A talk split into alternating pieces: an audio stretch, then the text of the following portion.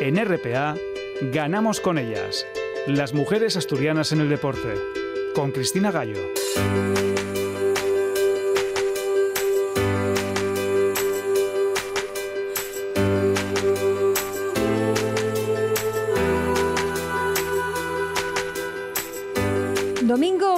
Domingo 24 de noviembre llega la hora de las mujeres del deporte y cumplimos ya número redondo. 200 programas de Ganamos eh, con ellas y este programa vamos a empezarlo además con la gran noticia que es que vuelve el balón a rodar en la primera división femenina.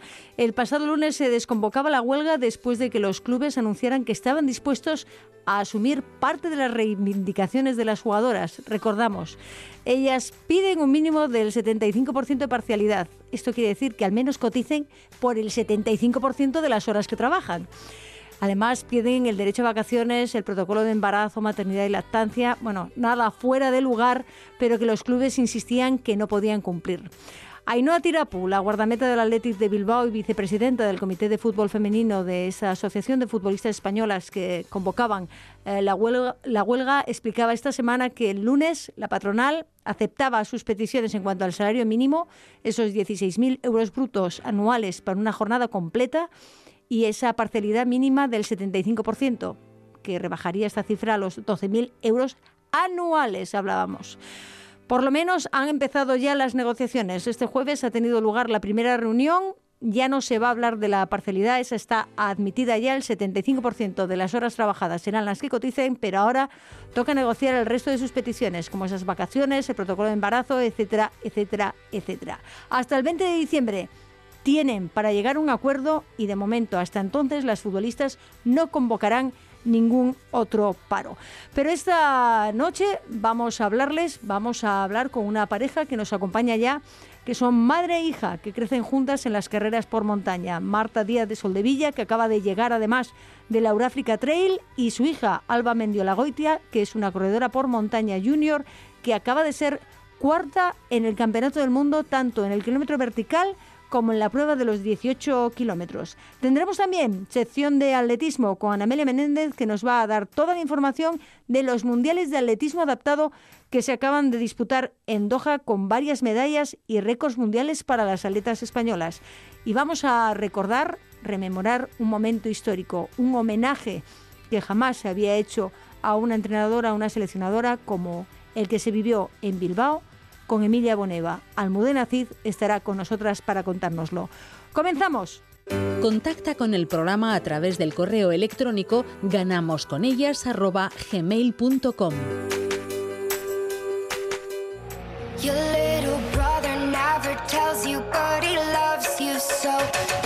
Your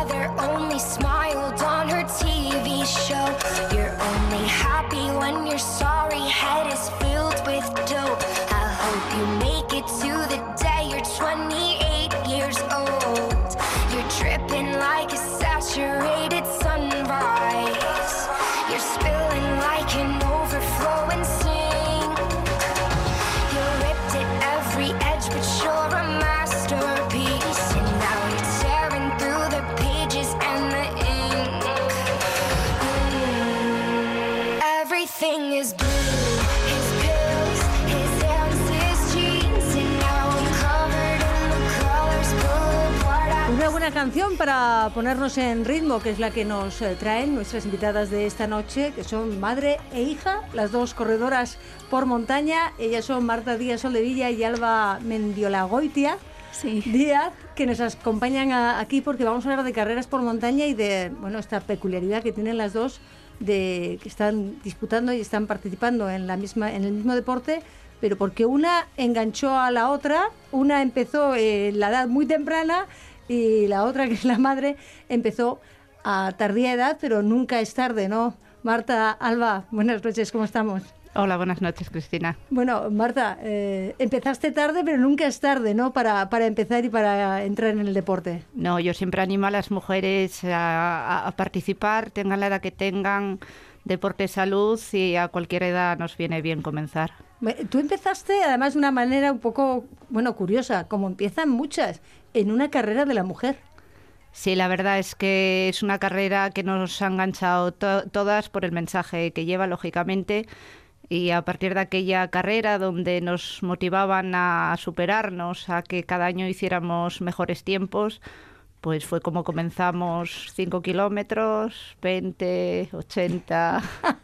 y, ya, y ya hasta ultrafondo, que es lo que haces tú habitualmente en carreras por montaña. Pero ¿cómo se da ese paso de ir simplemente a participar de forma popular en una carrera de la mujer a de repente engancharte tantísimo al deporte que te metas a, a competir, aunque sea ya en categoría máster, pero a competir en carreras por montaña, además en distancias, no distancias de 20 ni de 40, no más, más, ¿no? Pues sí, hombre, se tiene que hacer de manera gradual, lógicamente, pero a mí más que eh, pelearme contra el crono, pues me atraía hasta dónde se puede llegar, ¿no? En distancia. Entonces hemos hecho un, un trabajo de, de fondo, poco a poco, cada año superándonos, hasta que se llega a una distancia muy bonita que son las 100 millas, los 170 kilómetros. Ah, muy bonita, 170 kilómetros es precioso estar corriendo 170 kilómetros. Y Alba, me imagino que tú has crecido viendo a tu madre correr. Sí, bueno, yo empecé en este mundillo porque yo la veía desde fuera y un día yo quería practicarlo y, y, me empecé a meter en atletismo y poco a poco, cuando ya tenía la edad, decidí hacer montaña. Bueno, eh, ¿qué edad tenías tú cuando eh, tu madre empezó a correr? Creo que cinco años, si no me acuerdo mal. ¿Y, y tú qué ibas? ¿A, a, la meta a animar a, a tu madre a, cuando llegaba, no? Sí, por el camino muchas veces. Y por el camino. ¿La jaleabas, la jaleabas y luego dijiste, yo también quiero hacer eso? Sí. y, pero pasaste también, aunque estás, eh, tú entrenas con atletismo con el Grupo Cultura Covadonga, creo, pero sí. carreras por montaña es lo que estás, bueno, metida pero a fondo porque aunque tú seas junior todavía, estás compitiendo con la selección nacional y llevas ya dos años consecutivos compitiendo en el, en el Mundial y este último verano acabaste cuarta en, en, dos, en las dos pruebas, tanto en el kilómetro vertical como en la media distancia. Eh, bueno, pues para mí fue algo que me quedó un poco grande porque yo desde pequeña veía a mis compañeras en campeonatos de España y mi mayor sueño era ir a uno. Nunca me imaginé de que podría ir a un mundial y mucho menos quedar en un top 5. Bueno, ¿y por qué dices si se te quedó grande? Si acabaste cuarta y además el año anterior por equipos habíais ganado la, la competición mundial en categoría junior. Sí, pero un poco pasar de esa gente que admiraba y que veía tan lejos a de pronto estar a su lado y convertirme en, en sus amigos fue increíble. ¿A, quién admirabas tú? Eh, bueno, sobre todo tuve un modelo eh, que me sacaba tan solo cuatro años, una chica que es del País Vasco, Irati Subizarreta, y, y era mi referente, ¿no? Yo la veía en plan que fue a un mundial y dije yo, ojalá algún día ir. Y al año siguiente me tocó con ella la selección. Y, y para ti fue lo máximo, ¿no? Sí, increíble. Pero tú has llegado, las dos habéis llegado a competir juntas en, en una Copa de, de, España. ¿Cómo, ¿Cómo se lleva eso de tener que ir a competir, cada una en vuestra categoría, evidentemente, pero ir las dos de, de competición? No sé, si lo, me imagino que igual es distinta sensación para la madre que para la hija, ¿no? Bueno, hombre, es, ha sido muy bonito porque nunca lo habíamos hecho y, y, este año yo cambié un poco mi calendario porque yo soy de hacer más distancia larga y en Copa pues habría que hacer 30, 40 kilómetros en mi caso y en el caso de ella 15, 18 pero llegábamos a la competición de viernes, el viernes salíamos a rodar juntas, a ver cómo iba a ser ese terreno en el que teníamos que competir, porque han sido competiciones a lo largo de toda la península y intercambiábamos esas opiniones, ¿no? Qué tipo de calzado hay que llevar, cómo dónde atacar, ella entrena conmigo, entonces un poco la estrategia de carreras si se hacía de viernes, en mi caso más como entrenadora que, que pensando en los resultados que yo pudiera hacer. Curiosamente también me ha llevado a ese triunfo dentro de mi categoría de, de mayores de 50 años, a ser también como ella campeona de, de, España de la Copa, ¿no? ¿Cómo se lleva Alba lo de tener a la madre de entrenadora antes de una competición? Pues bien, porque muchas veces un entrenador igual no te conoce tan bien como tu madre y muchas veces te puede ayudar en los nervios y cuando estás atacada de que no puedes y ella te ayuda y te apoya. Ella te ayuda y te apoya. Cuando está atacada, está, se ataca antes de una competición, Marta, se ataca Alba. Sí, se pone muy nerviosa. En el Mundial estaba muy, muy nerviosa. Es muy exigente. Eh, para estar allí delante, lógicamente, tienes que ser competitiva y, querer pelear por estar ahí delante. Yo siempre digo que, que yo soy más disfrutona y, y, ella es mucho más competitiva. Ella llegará donde se proponga llegar precisamente por esa exigencia que, que ella se, se hace a sí misma, ¿no? Y en los entrenos y todo, el, el tener claro dónde quiere estar. Y ella quería estar este año nuevamente en el Mundial y mejorar un poco lo que había hecho el año anterior. Y se pasó la temporada trabajando muy fuerte. Para mí como madre ha sido un orgullo verla crecer como, como atleta y pelearlo. Para mí Alba es fuente de inspiración. Yo la veo competir, la veo en esas imágenes donde donde mm. ella lo da todo y, para mí como madre desde luego es un orgullo entrenarla y seguirla, claro. Bueno, me imagino, Alba, que, esos nervios tú cuando haces un kilómetro vertical, que es súper explosivo también, porque es que subir un, un, kilómetro, o sea, ascender esos mil metros de, de, desnivel que tenéis que hacer en muy poquitos kilómetros, porque muchas veces son dos, tres kilómetros, que es una ascensión que a veces casi que subís a gatas, muchas veces para llegar arriba, me imagino que esos nervios se pasan rápido cuando empezáis a ya a correr y a subir, ¿no? Sí, bueno, yo tengo la suerte de que esos nervios también en competición me ayudan, ¿no? Me, me ayudan a, a exigirme más y llegar a un límite de que muchas veces en los entrenos digo, bueno, por estos entrenos haría este tiempo, pero con los nervios y con todo no sé cómo hago, pero siempre lo mejoro. Me, imagino que te ayudan, te empujan un poquito, ¿no? son, son explosivos, te ayudan a ir mucho más rápido. Y, pero ¿tú alguna vez te has planteado intentar hacer alguna de las distancias que hace tu madre?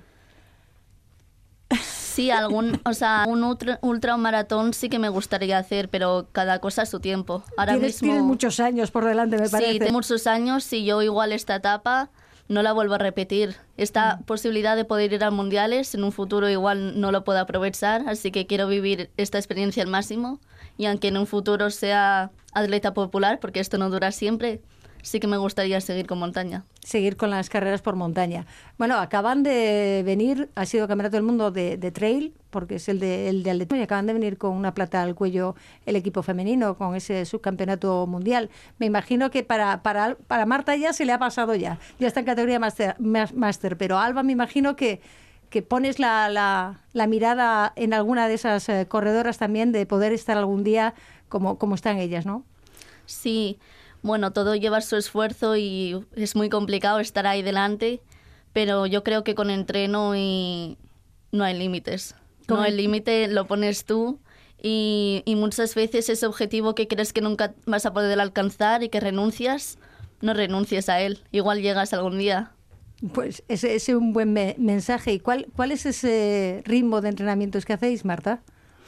Bueno, lo estamos llevando muy gradualmente. Ella entrena el grupo como Adonga con, con Luis Arconada. Lógicamente, mm, él siempre nos dijo, la carga de verdad hay que meterla a partir de los 23 años. Son muchos los chicos que se quedan por el camino por sobreentrenarlos cuando son jóvenes.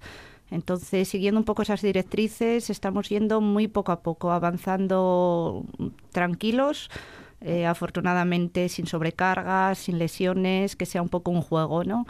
Y, nos está yendo muy bien. La verdad es que Alba entrena 6-7 horas a la semana, que, que, son unas horas que aparentemente pueden ser escasas. Ella, el tiempo que hizo este año en el Mundial, claro, cada vez hay más nivel, pero fue el mismo tiempo que el año pasado hizo la campeona del mundo. Entonces, este año quedando cuarta indica que el nivel está más alto, pero sí que nos deja claro que, le ha recortado casi media hora al tiempo que ella había hecho el año pasado y nos está dejando claro que estamos trabajando bien sin, sin exponerla, sin quemarla, que tenga sus tiempos de descanso, su tiempo de estudio y que pueda compaginarlo todo. ¿Cómo lo llevamos eso, Alba? Lo de compaginar los entrenamientos, el estudio, competiciones. Pues es complicado, no te voy a mentir, ¿no? Pero yo creo que lo puedo llevar bien. Sobre todo vais siempre delante los estudios. Y, al fin y al cabo el, deporte es un hobby, ¿no? Pero yo muchas veces comparto selección con gente que está en la universidad y que igual se están sacando carreras como medicina o derecho o enfermería y digo, si ellos pueden, ¿por qué yo no? ¿En qué curso estás tú ahora mismo? Segundo de bachiller. Eh, estás en un momento difícil también. Segundo bachillerato es un, es un año complicado para, para terminarlo, más luego hacer la, la, la, prueba final, la prueba de acceso a la universidad, etcétera.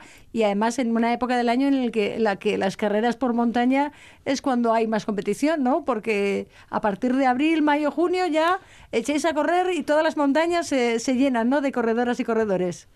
Sí, pero bueno, yo creo aunque se duerma menos horas, voy a intentar hacerlo todo compatible. Ya, pero si duermes poco, no sé yo si se puede rendir a la hora de correr. El descanso es importante también, ¿no? Sí, muy importante. Pero bueno, normalmente solo tener cuatro días de globales, por cuatro días que duerma unas horitas menos. y eso será en mayo, además, ¿no? Sí, o entre, entre trimestres que tenemos globales pues ahí... Eh, no sé si tenéis ya calendario para esta próxima temporada, porque ahora ya, evidentemente, viene el frío, viene la nieve, ya las carreras por montaña ya se tienen, se tienen que parar. Sí, ya tenemos el calendario nacional, ya está puesto. Eh, nos falta también un poco el autonómico, que es el que todavía no ha presentado fechas. Eh, hay que comentaros también, porque esto es muy reciente, nos hemos enterado la semana pasada desde la Federación de, Española de Atletismo, ya les han echado el ojo a todas estas jovencitas que vienen trabajando. Quieren hacer un grupo con ellas, van a tener una concentración del 5 al 10 de diciembre en, La Palma, eh, con vistas a que también estén compitiendo en, esas categorías inferiores en atletismo. Eh, se concentrarán con, con Luis Alberto y, con Sheila Avilés, que fue una de las que vino del equipo. del mundo ahora mismo de la, la, que quedó en cuarta posición. Y sí que van a tener allí una, una concentración. Entonces, este año sí que habrá que meter también dentro del calendario esas competiciones de la Federación Española de Atletismo. Sí. Qué complicado lo hacen todo, ¿no? Porque resulta que carreras por montaña, que pertenece a, a la FEDME, pero tenemos el trail, que la coge también atletismo, y vosotras estáis en medio, porque al final lo que es la competición en sí es prácticamente es lo mismo, ¿no? Eh, bueno, hay una pequeña diferencia entre las carreras de montaña y las carreras por montaña. Las que lleva la Federación de Montaña es monte puro. O sea, es ese sentimiento de, de montaña y de forma de vivirlo que tenemos todos los que estamos en ese deporte. Mientras que en atletismo es un poco más competición, de no nos interesa tanto el sentimiento de montaña como tal, queremos competirlo y, convertirlo en un deporte necesito una explicación más a fondo porque el sentimiento de montaña eso quiere decir que no vas al mismo ritmo, no, no corres a la misma velocidad cuando corres por montaña que cuando haces un trail. Es más técnico en montaña.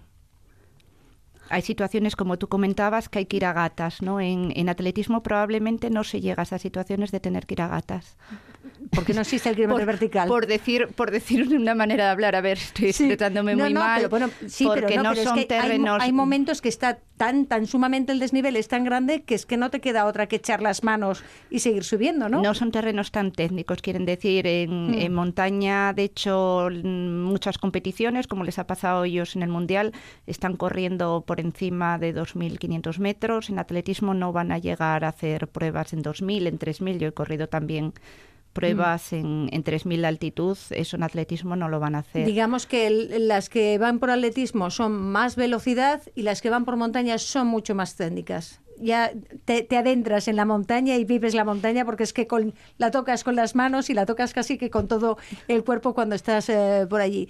Tú, Marta Díaz Soldevilla, además, acabas de venir de vivir una experiencia un poco especial porque es una carrera que igual la audiencia no conoce, se llama la Euráfrica Trail que es una carrera que se hace por etapas y que recorre, pues se va desde Europa, se va hasta África, porque va por Marruecos, pasa por Gibraltar, pasa por España, se va haciendo en etapas. Mm, tiene que ser una experiencia un poco especial, ¿no, Marta? Ha sido una experiencia muy bonita, sí. Llevan tres o cuatro ediciones. Eh, bueno, alguien tuvo un sueño de unir los dos continentes en esas dos torres de Hércules que hay tanto en el Peñol de Gibraltar como en Marruecos. Es una experiencia donde se trata de convivir y de vivir esa montaña sin, sin distancias y sin, y sin barreras. Entonces son cuatro etapas, aunque la convivencia dura casi una semana y hay que preparar toda esa logística de mover a todos los corredores.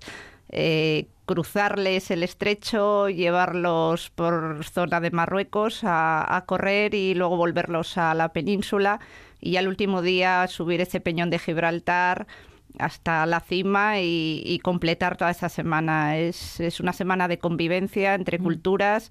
Hay gente de muchos países que vienen a disfrutar de, de, esa convivencia y la verdad ha sido una experiencia muy bonita. Me imagino que va más allá de, de competir, ¿no? Es eh, toda la convivencia, el, el, estar con el resto de, de participantes, tanto los, los, hombres como las mujeres que estáis allí, más toda la organización, porque al final tenéis que vivir eh, todos juntos todo ese tiempo y por el camino pues hay una carrera, ¿no? Que se disputa. Claro, yo como anécdota podría decirte que el último día, que era esa subida a través de, de, de, todos los peldaños que conforman el parque del Peñón de Gibraltar, los ingleses lógicamente no estaban animando para nada y éramos nosotros los que nos animábamos, ¿no? Entonces, bueno, ha sido una carrera, ha sido un, ese kilómetro vertical, no tenía un kilómetro, eran, eran 5 kilómetros con 500 de desnivel, pero nosotros nos íbamos sobrepasando unos a otros y arriba pues nos animábamos y nos jaleábamos como si fuéramos público a la vez que éramos corredores. ¿no? Pues una experiencia muy, muy, muy especial. No sé si, si querrías repetirla o, o tú tienes... Sí, yo la verdad es que tenía mucha gana de, de, cruzar, ¿no? Yo desde Cádiz, que estamos pasamos mucho tiempo en la zona del sur, eh, siempre veía el otro continente y tenía muchísima gana de, de, poder cruzarlo. Para mí ha sido un regalo, hemos sido invitados por, por la organización y cuando yo estuve en el otro lado, en la cima del Musa y, y, se veía España, la verdad es que ha sido muy emotivo. Yo si puedo, lógicamente volveré y animar a la gente también que vuelva. Buah, del Euráfrica Trail a los tres normales. Y a, no sé si este año te has puesto alguna ultra, ultra de estas que, que hacéis a veces no sé qué tienes tú en el, en el calendario puesto, porque claro, cuando hablamos de 170 kilómetros, yo es que no, no me hago la idea ni en bicicleta poder hacerlos y en llano, como para hacerlos corriendo. Eh, este año es un poco lo que te comentaba al principio, nos centramos mucho en este calendario de, Alba. Yo creo que he vivido y he corrido más de lo que nunca pensé correr.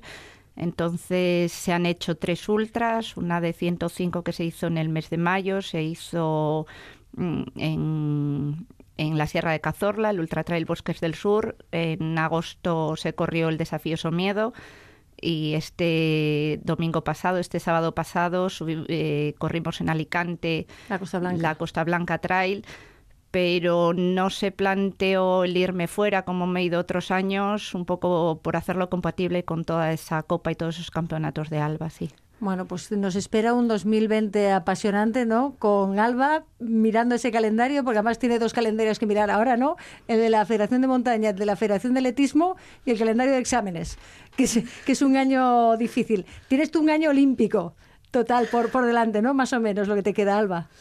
Bueno, olímpico en el sentido de dificultad, porque esto va a ser todo un reto. Por eso. Aquí hemos venido a jugar.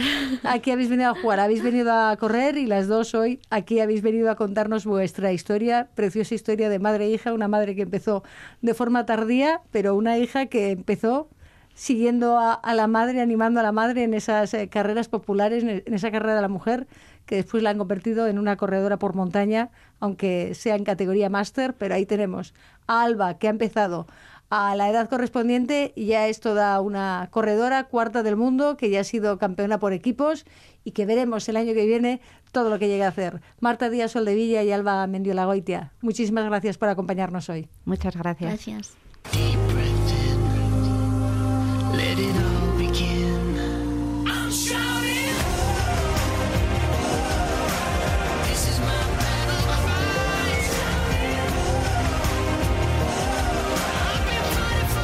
Llega el momento de hablar de atletismo. Les decíamos la semana pasada que tocaba hablar de atletismo, que empezaba la temporada de cross, pero no, Ana Amelia Menéndez, no vamos a hablar de cross, porque hemos tenido unos mundiales de atletismo adaptado y hay que darles también su presencia y su hueco en este programa porque también ellas compiten y con ellas ganamos. Pues muchísimo. Hoy mm, queremos hablar de atletismo eh, y discapacidad. No, mejor dicho, atletismo adaptado, como tú bien decías, puesto que las atletas y los atletas no están poco capacitados, sino todo lo contrario.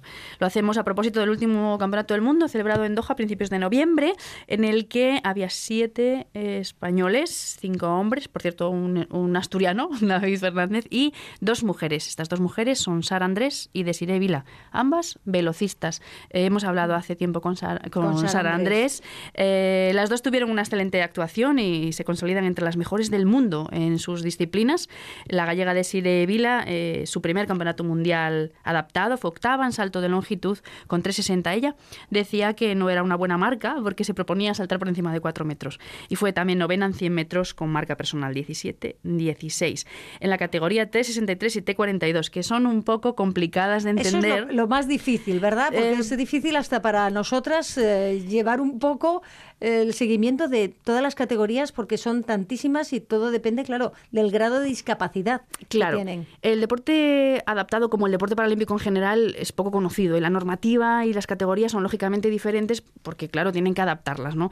Tenemos que decir que las federaciones no son tanto por deportes, eh, sino por tipos de discapacidad. Entonces, en, España el deporte paralímpico mm, depende de cuatro federaciones básicamente, que son la Federación Española de Deportes para Ciegos, la Federación Española de Deportes de Discapacitados Físicos, estas dos federaciones son las que aglutinaban este, este mundial del que vamos a hablar ahora, Federación Española de Deportes de Discapacidad Intelectual y de Parálisis Cerebral. Son las cuatro federaciones y dentro de esas federaciones, que son más por discapacidades, están algunos deportes, no todos tenemos que decir. Pero bueno, en Doha competían atletas con dificultad visual y atletas con dificultad física, son dificultades de movilidad por falta de miembros, por falta de control muscular, ataxias y todas estas cosas que son difíciles de, de entender, pero en fin, se resume prácticamente en dos cosas, atletas que pueden caminar y atletas que no pueden caminar. Básicamente. Básicamente. Básicamente. Si necesitan ayuda porque no tienen movilidad o necesitan una prótesis. O, necesitan... hacer unas salidas de tacos especiales. Tienen, en este caso, la tecnología y los materiales son súper importantes en estos deportes. Y yo creo que, que, evolucionan mm, muchísimo. Aparte del nivel eh, del país, de, cómo cada país. Em, promociona eh, a estos deportistas con, con discapacidad. Sobre todo porque no, no es precisamente baratas, por ejemplo, las cuchillas que tienen que usar los que necesitan prótesis para, para correr no son especialmente baratas. Claro, eh, todo. Es, eh, cómo les animan, cómo las federaciones les promocionan, cómo les ayudan eh, pues económicamente o, de, mil maneras. ¿no? Las categorías en, en, atletismo tienen dos clasificaciones funcionales. Las TES, que son los que corren de track, todos los que están en pista, que pueden, pues, como decíamos, correr a pie con prótesis o, sin prótesis, o correr con sillas de ruedas, que es lo que todos tenemos en la cabeza. O las Fs, que son de field, que son los concursos de lanzamientos y, y saltos. Lo único que no, que no se hacen en Paralímpicos es el lanzamiento de, martillo. Los corredores en silla de ruedas van de T51 a T54, para que la gente se quede con eso, que es una cosa que me ha costado bastante. Los corredores a pie T42 a T46 en lanzamiento de silla F, porque ya estamos en fil 51 a 57, y saltos y lanzamientos de pie de 40 a 46. En Doha tenemos que decir que competían también eh, deportistas eh, ciegos. Eh, había mm, sí.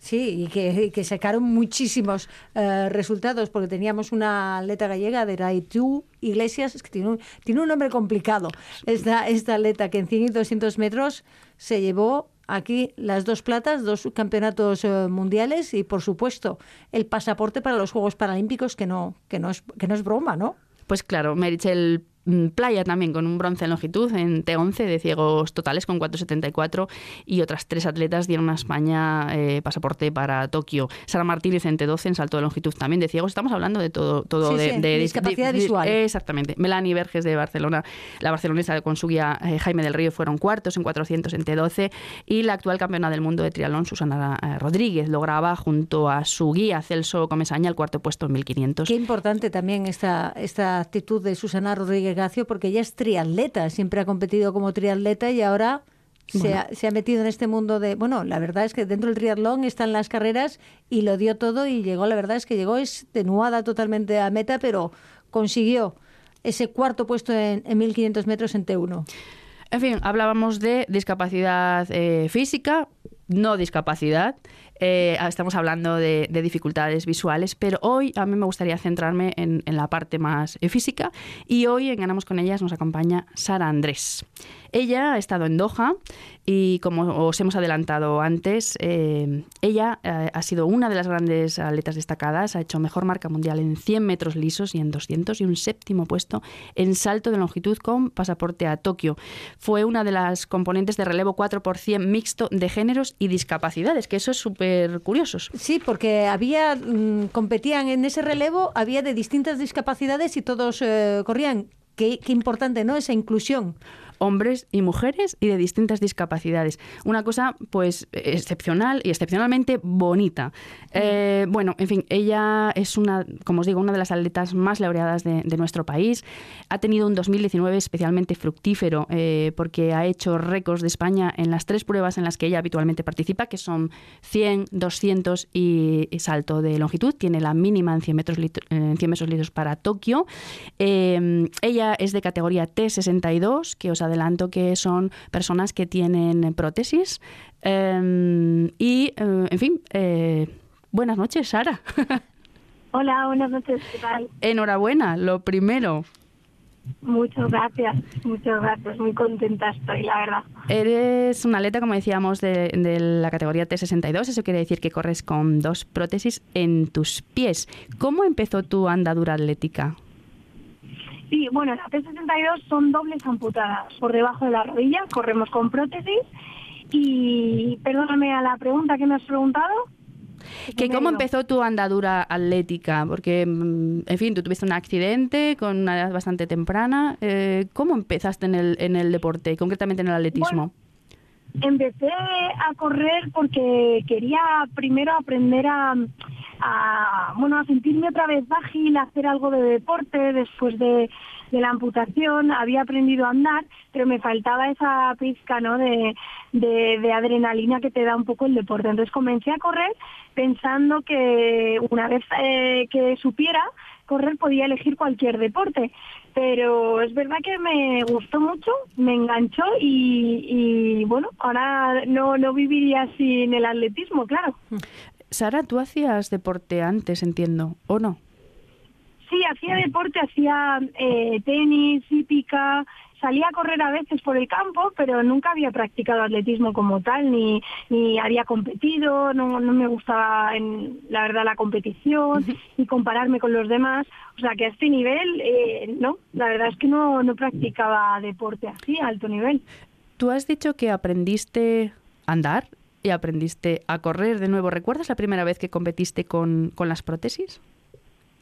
Sí, fue en una competición en, eh, además en Barcelona, me acuerdo, y bueno, pues eh, fue muy buena sensación y sentir otra vez que, era ágil y que y que podía hacer las mismas cosas que antes.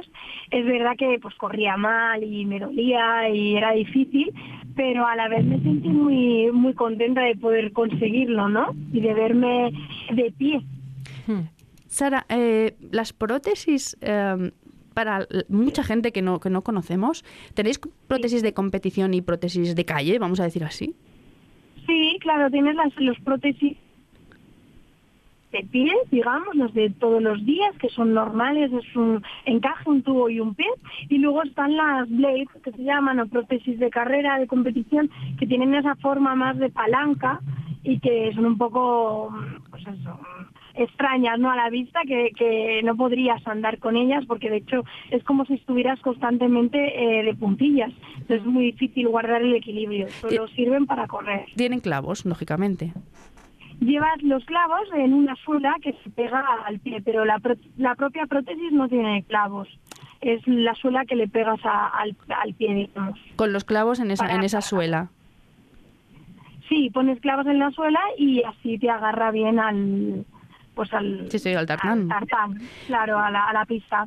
Hay mucha controversia en el uso de las prótesis. Eh, ¿Tú qué opinas de eso? ¿Es cierto que, que pueden llegar a, a ayudar o, o, todo lo contrario?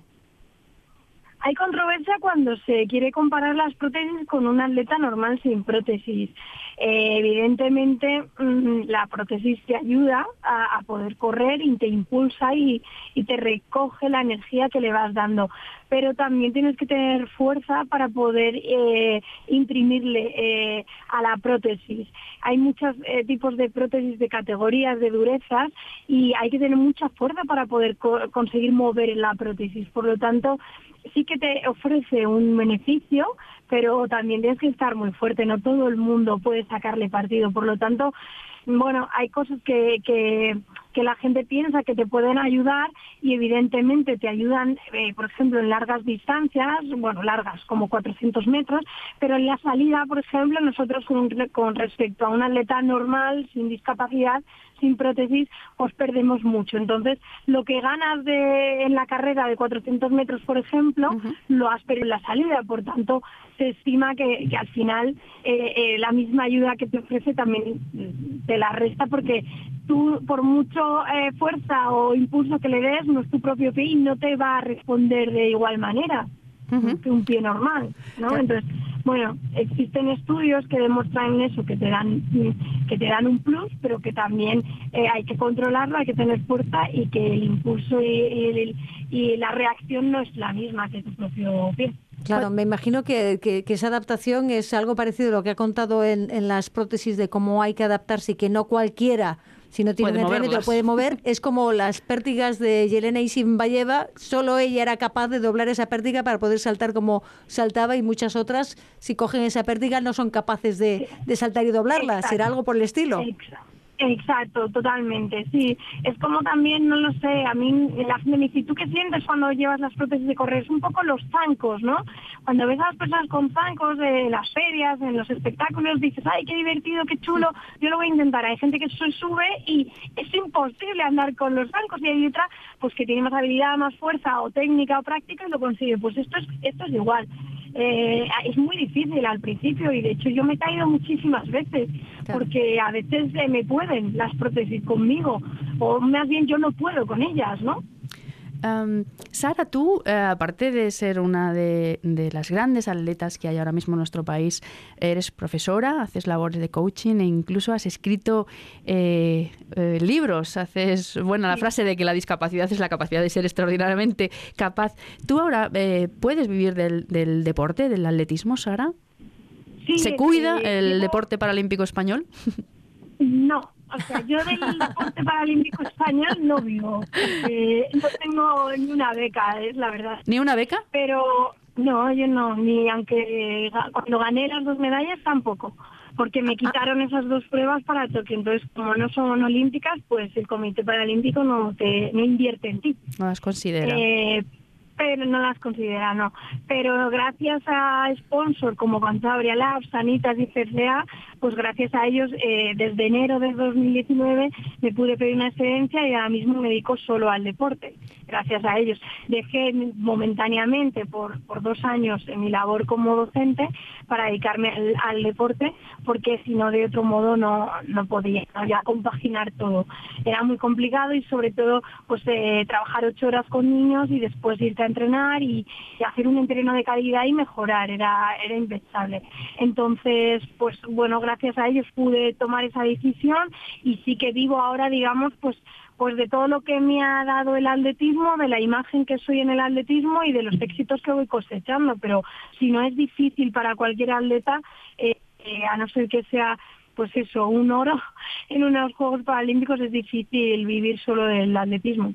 Bueno, pero es un poco triste también, ¿no? Decir que no tienes ninguna beca, que como no estás corriendo una distancia eh, paralímpica, no recibes una ayuda. Y pues gracias que, que han llegado patrocinadores, ¿no? Enhorabuena a esos Claro. patrocinadores que, que han llegado y que Sí. te apoyan, porque si no, ¿dónde estaría ahora mismo Sara Andrés? No habría, no habría podido batir esas eh, marcas mundiales que, que batiste, aunque luego al final no, no, no llegaste a traerte la medalla, pero los tiempos están ahí.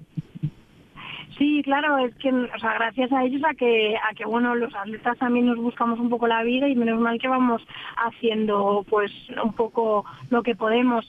Es verdad que, el Comité eh, Paralímpico ayuda con esas becas siempre y cuando, pues, lo que te digo, las las eh, pruebas sean olímpicas. En mi caso fue una faena porque yo gané dos, eh, dos medallas en dos pruebas que en principio sí que iban a, iban a estar en el calendario de Tokio y después eh, pues las quitaron y es también muy injusto que jueguen con nosotros en ese sentido, que unas las pongan, las quiten y que te tengas que reinventar como he hecho yo en el 100 metros en el salto de longitud.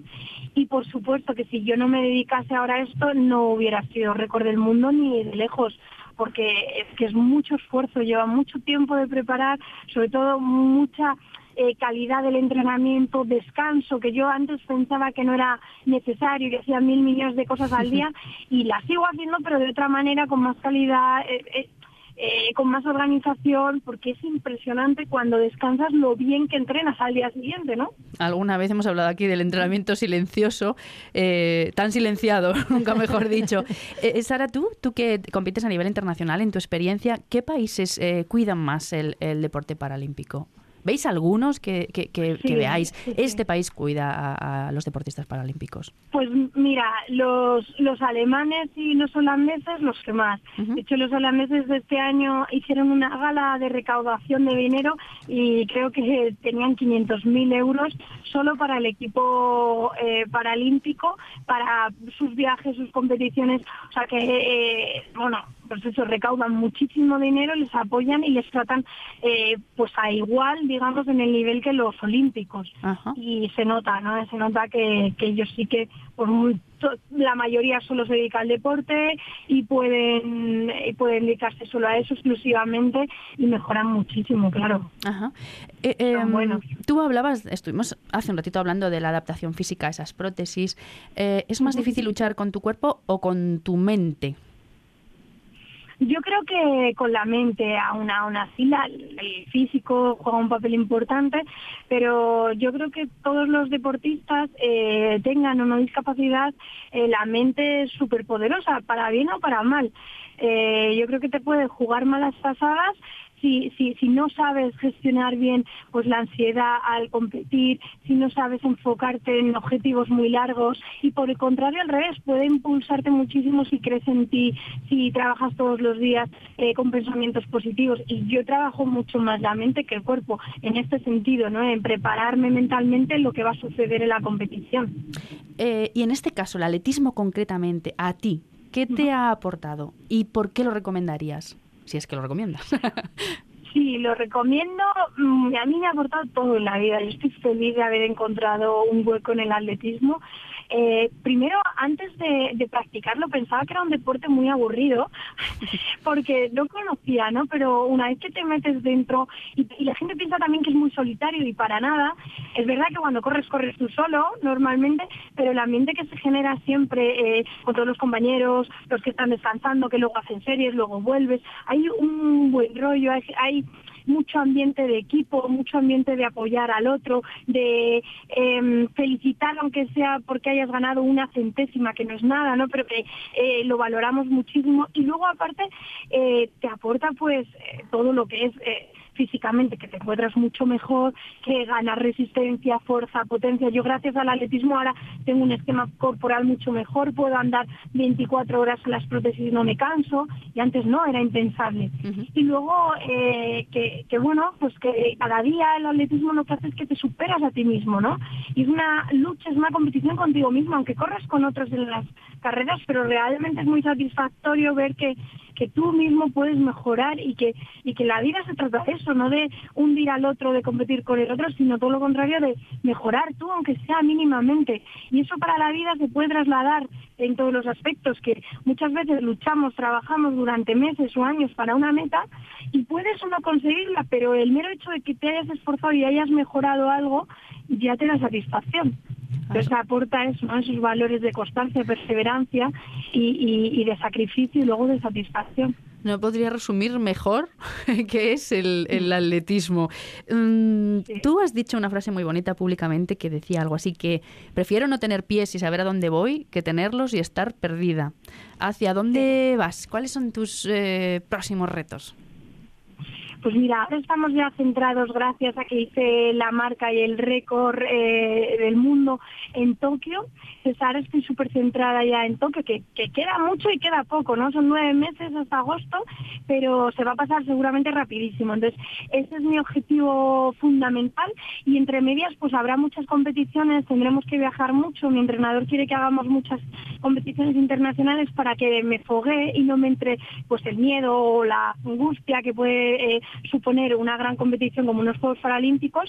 Entonces, bueno, tendré mini objetivos a lo largo de este año, que empezará en febrero o marzo la competición, y, simplemente estar bien, mejorar. Y luego ya el objetivo final es Tokio. Ese es a nivel profesional mi, mayor objetivo. Ajá. Eh, Sara, te reiteramos la enhorabuena eh, por todo. Eh, tu ejemplo seguro que es el mejor aliciente para muchos y muchas personas, con o sin alguna dificultad física. Muchísimas gracias por acompañarnos esta noche. Ganamos con ellas. Muchísimas gracias a vosotras por contar conmigo y darnos voz y hacer de altavoz de, de, pues experiencias como las mías y también para que la gente pues se anime, se apunte a hacer deporte. Pues eh, qué importante. Todas estas medallas que siguen ganando nuestras deportistas también a nivel eh, paralímpico, a nivel de deporte adaptado, en este caso en estos mundiales de atletismo. Y bueno, quiero recordar que hace apenas un mes también se disputaban los Global Games de para deportistas con síndrome de Down y teníamos una atleta española, Blanca Betanzos, que vino con cinco oros colgados del cuello y tampoco es que se haya hablado especialmente de esta jovencísima atleta onubense con síndrome de Down que, que lo ganó todo, en los 100, en los 200, en el salto. Y ahí, ahí, queda, ahí queda eso. Blanca Betanzos, cinco oros en unos Global Games. Seguimos ganando con ellas. Sigue la actualidad del programa en nuestra página de Facebook Ganamos con ellas. Y vamos ahora a escuchar un audio un poco especial, porque Bilbao vivió un momento histórico para la rítmica el pasado fin de semana con la reunión de gimnastas de cuatro generaciones olímpicas en torno a la figura de Emilia Boneva. Emilia vino de su Bulgaria natal a España y trajo con ella su esencia. Lejos de querer transformar nuestro carácter, le sumó el suyo. Su legado en la historia de nuestro deporte comenzó en 1982 y todavía dura. Emilia se quedó con nosotras hasta 1996. Cuatro ciclos olímpicos, donde cosechó 63 medallas internacionales, para culminar con el único oro olímpico en la gimnasia rítmica española y también en la búlgara. Ella hizo historia no solo aquí, también en el país que la vio nacer. Caminar junto a ella por los pasillos de cualquier pabellón nos hacía sentir respetadas. Una sensación que compartimos cada una de las 100 gimnastas que convivimos con ella durante ese tiempo. Emilia, en Atlanta quisiste volver a bajar una vez más esa rampa que desembocaba en el Estadio Olímpico pero no llegaste a la clausura de tus últimos juegos.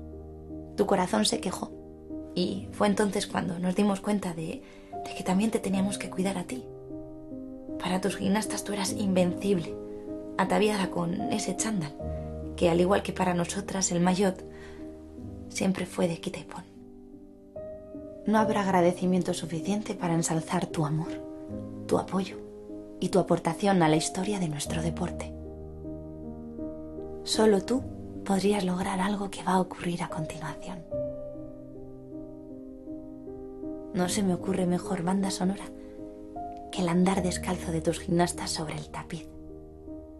Porque esta superficie es la que nos unió a ti, donde tu bello legado se quedó para siempre en cada una de nosotras.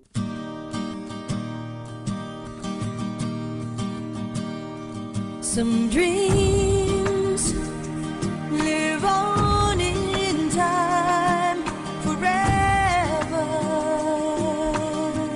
Pues con esta canción de Gloria Estefan, el, el Rich, empezaba un momento mágico que se vivía en la Gala Euskal Gym en Bilbao, en ese BEC, un escenario que se convirtió en, en, un acto de homenaje histórico de toda la gimnasia española, de cuatro ciclos olímpicos de gimnastas que habían pasado por las manos de la seleccionadora Emilia Boneva, que tristemente perdíamos el pasado mes de septiembre. Y al frente de todo ese homenaje estaba, como no podía ser de otra manera, Almudena Cid. Almudena, ¿cómo estamos? Muy bien, Cristina, muy feliz. Ya, bueno, pues al final es mucho tiempo de, trabajo previo para poder hacer un homenaje a la altura de lo que ha sido Emilia para la gimnasia y para nosotras, para todas las personas que estuvimos allí.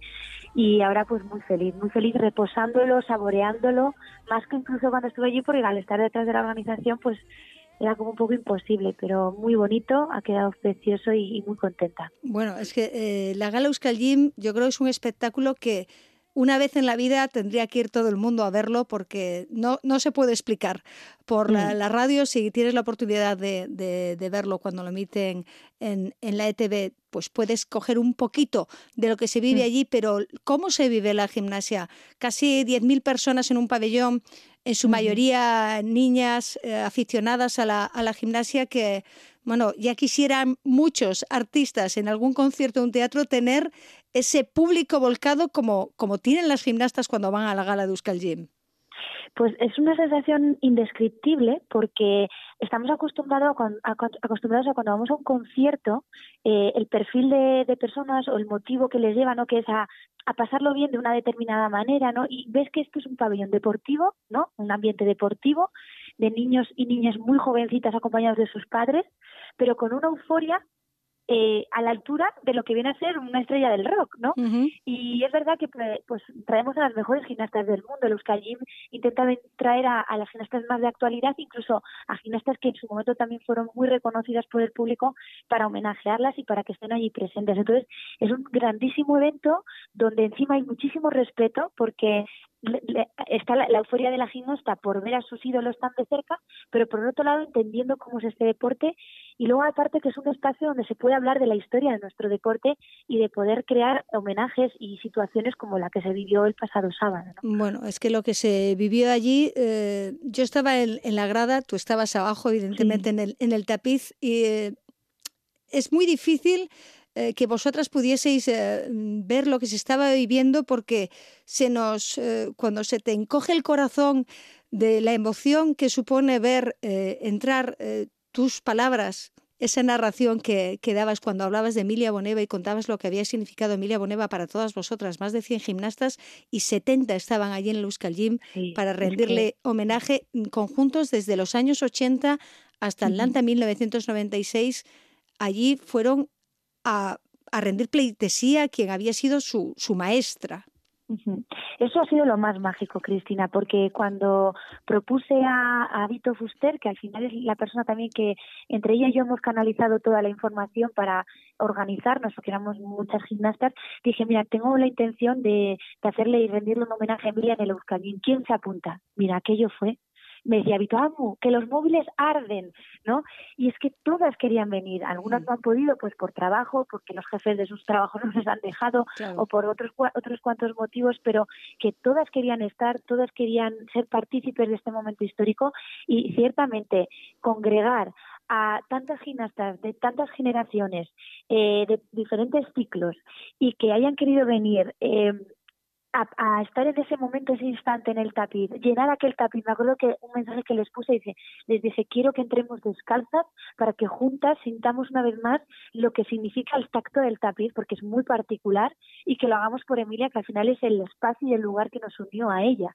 Y, y la verdad es que todas dijeron, por favor, o sea, vamos para allá y ha sido maravilloso. Luego Luz Callín nos ha facilitado pues eso poder las entradas, el, el poco el, el espacio eh, pues para que estén a gusto, que luego podamos bajar y podamos eh, poder estar juntas un momento y ha sido ha sido mágico reencuentros de personas que nos habían visto, gimnastas que nos habían visto en 20 años, que se han vuelto a mirar a los ojos recordar anécdotas, siempre anécdotas, venían todas las pues, graciosas, ¿no?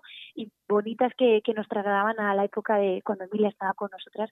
Y la verdad es que ha sido mágico, es un regalo para Emilia, pero también para todas nosotras. Sí, exactamente. Yo creo que todas las gimnastas se dieron allí porque a la entrada del Euskal Gym se veía como de repente se reconocían caras, se daban abrazos, porque muchas de ellas hacía mucho tiempo que no se veían y ha sido un momento muy, muy especial, pero también un momento que yo creo que tiene que reconocer toda la gimnasia española de cómo han sido capaces de lo que fue capaz Emilia Boneva para que un día como es el Euskal Gym 70 gimnastas de las 100 que pasarían por sus manos, todas evidentemente no, no podían estar allí por, por razones, como tú has dicho, por trabajos, por compromisos que ya tenían adquiridos antes, porque no estaban ni siquiera en, en España. Lo que ha significado Emilia Boneva para ellas es que no dudaron ni un minuto en estar ahí y hacer ese homenaje. Creo que era un buen ejemplo y un buen lugar para hablar a las nuevas, generaciones de lo que era la gimnasia antes, de la unión y la, el amor que, que había entre entrenadoras y, y gimnastas. Y era un ejemplo maravilloso para mostrarle al mundo quién fue Emilia, qué legado ha dejado y que al final ellas, la gimnasia que hacen ahora es herencia de lo que hicieron las anteriores. Y creo que era interesante que vieran eh, que esto no nace ahora, que la gimnasia no es de ahora. Y muchas conocieron a Emilia también gracias a este homenaje. Me acuerdo después cuando subía las firmas para estar con las más pequeñas, las madres, las niñas decían, ahora ya sé quién es Emilia. Yo, Mm. claro, es que eh, las cosas no nacen de un chispazo o de un momento o de que porque de repente, ¿no? La entrenadora que le entrena a ella anteriormente fue entrenada por alguien y una de las cosas que intenté trasladar también en el homenaje fue esa palabra, la generosidad. ¿No? Al final la gimnasia es un acto de generosidad. Alguien te enseña a ti y tú acabas enseñándole al otro. Y esta cadena no puede acabar. Entonces, pues creo que era el escenario perfecto, el, el marco perfecto, ese tapiz para, para hablar de todo eso. Fue ese marco perfecto y además con la banda sonora ideal, que no todo el mundo a lo mejor eh, captó ese Rich de Gloria Estefan, que fue porque todas las que estuvisteis en, en Atlanta, como teníais la competición en Athens, a 200 kilómetros de, de Atlanta, al final no pudisteis llegar a la ceremonia de clausura y no escuchasteis a Gloria Estefan y ese Rich, que era el himno de, de los Juegos de Atlanta.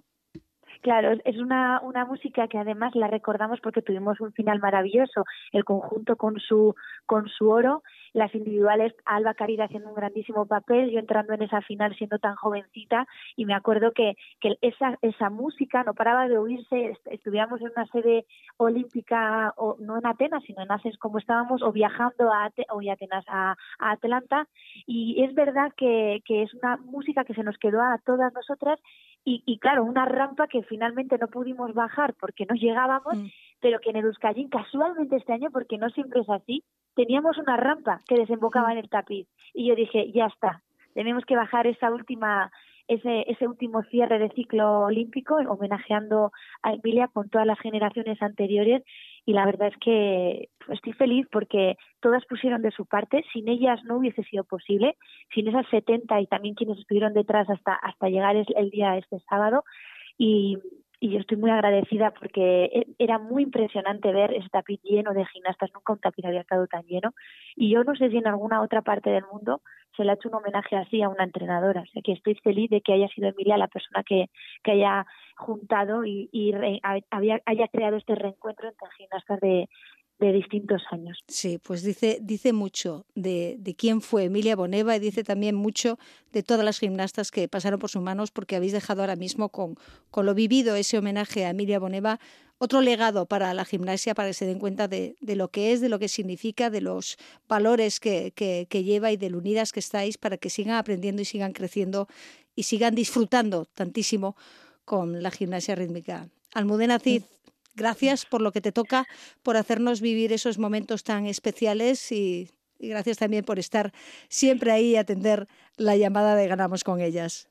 Sí, a ti, Cris, por venir, porque al final hay que verlo en directo, como tú has dicho, para, para sentirlo, aunque tú llevas mucho, mucho tiempo en nuestro mundo y cerca de, de las gimnastas, pero es importante que, que, que uno pueda vivirlo para poder entender lo que, lo que significa. Sí. Así que muchas gracias, Cristina. Hay que vivirlo. A vosotras siempre. Interactúa con nosotras en Twitter, arroba ganamos ellas.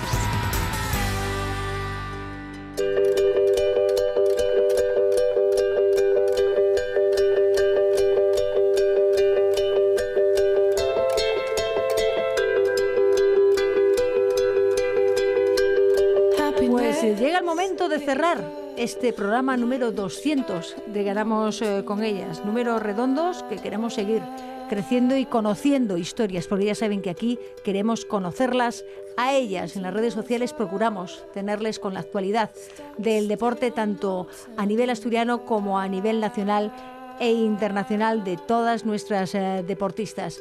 Pero aquí nos gusta, ya saben, Ana Amelia Menéndez, terminar con alguna carrerina porque aunque estemos ya en casi casi en pleno invierno, no paramos, ¿verdad? Pues no, eh, voy a recomendaros el sábado 30 de noviembre una carrera popular antisida. Es una carrera gratuita en Gijón de 3 kilómetros que organiza la asociación Abierto hasta el Amanecer. Es a las 5 y media y os podéis inscribir en el local de esta asociación en la calle Soria número 5. Eh, y también el domingo 1 de diciembre hay que decir que empieza el cross. Y os voy a invitar a todos al cross de Lugones, el memorial Héctor Fernández. Son 4 kilómetros en el Parque de la Cebera a las 10 de la mañana. Pertenece lógicamente al calendario de la Federación Asturiana de Atletismo y os podéis inscribir, eh, aunque no seáis corredores de cross propiamente dicho, en www.cronelec.es. Empezaremos pronto con el, el cross porque es la temporada. Hasta aquí llega nuestro programa de hoy. Los saludos de Fabián Solís en el control central, de Amelia Menéndez y quien les habla, Cristina Gallo. Sigan en la sintonía de la radio del Principado de Asturias porque aquí ganamos con ellas.